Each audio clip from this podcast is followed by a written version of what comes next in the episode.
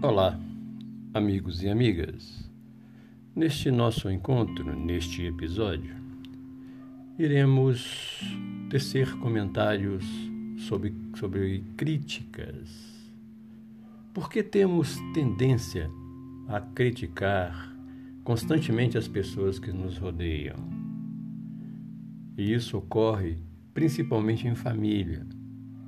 Nos damos sempre o direito de ficar apontando os pontos negativos dos outros. Reflitamos.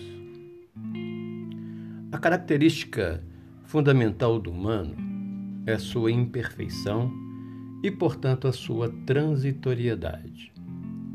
Estes limites é que permitem o crescimento, a mudança, a procura de níveis cada vez maiores e mais significativos em nossa vida. As mudanças pessoais que permitem nosso aperfeiçoamento, para que ocorra, têm alguns pressupostos.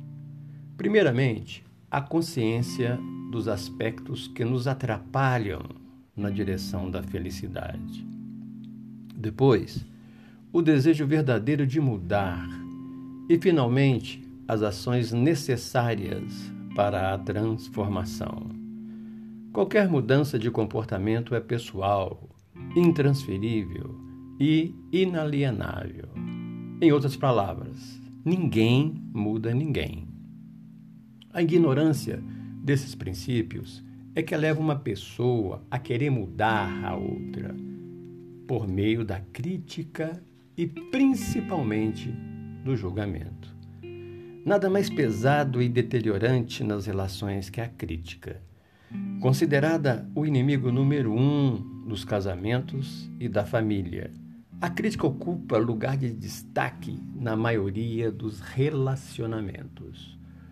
Os críticos acreditam que, agindo assim, conseguirão, no decorrer do tempo, melhoria nos relacionamentos. Acontece o contrário as, relações, pioram e as pessoas se tornam azedas e hostis. O criticado tende a uma postura de defensividade e se firma cada vez mais nos comportamentos cuja mudança a crítica pretendia. O clima do relacionamento se torna tenso, uma vez que, ao invés da alegria e da harmonia, a culpa e o medo começam a reger o encontro daquelas pessoas. A crítica é sempre comparativa e tem alto teor de destrutividade.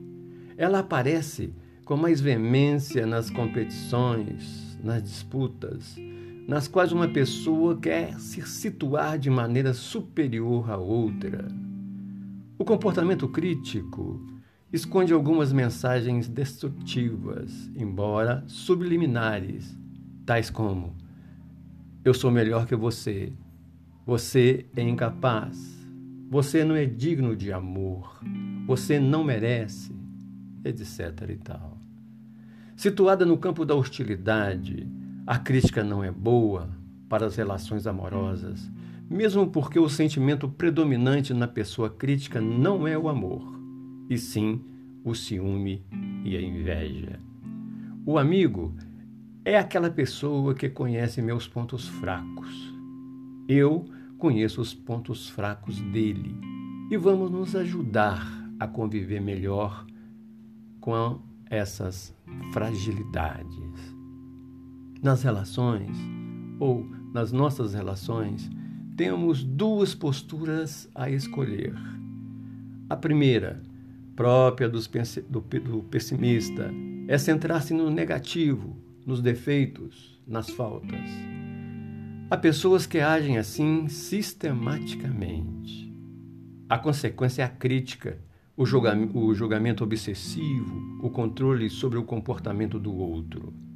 A outra postura é a capacidade de privilegiar o lado positivo, a qualidade, os talentos da outra pessoa. As consequências são admiração, o entendimento e ajuda no desenvolvimento do outro. É impossível amor sem admiração.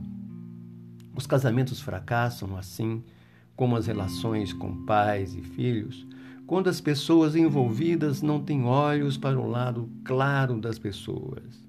Marido e mulher, pais e filhos, ami e am amigos deveriam se ajudar mutuamente no desenvolvimento do potencial de cada um, em vez de quererem acabar com os defeitos mútuos. Há uma antiga história em que Procrustes, um exímio anfitrião, recebia seus hóspedes com muita pompa e esmero. Havia, porém, uma condição. Ao apresentar os aposentos de dormir ao hóspede, esse deveria experimentar a cama que lhe era oferecida. Procrustes pedia ao hóspede que se deitasse na cama para ver se ela estava adequada a ele. Se a cama ficasse pequena para aquele hóspede e, portanto, seu pés, seus pés ficassem fora da cama, o cruel anfitrião mandava cortar-lhe cortar os pés. Há, há pessoas que seguem esse modelo nos seus relacionamentos. Ai de quem não se enquadrar no tamanho de suas ideias e de suas convicções. Por meio da crítica, cortam do outro a autoestima e a alegria, que são pés no caminho da felicidade. Que possamos refletir nesses ensinamentos.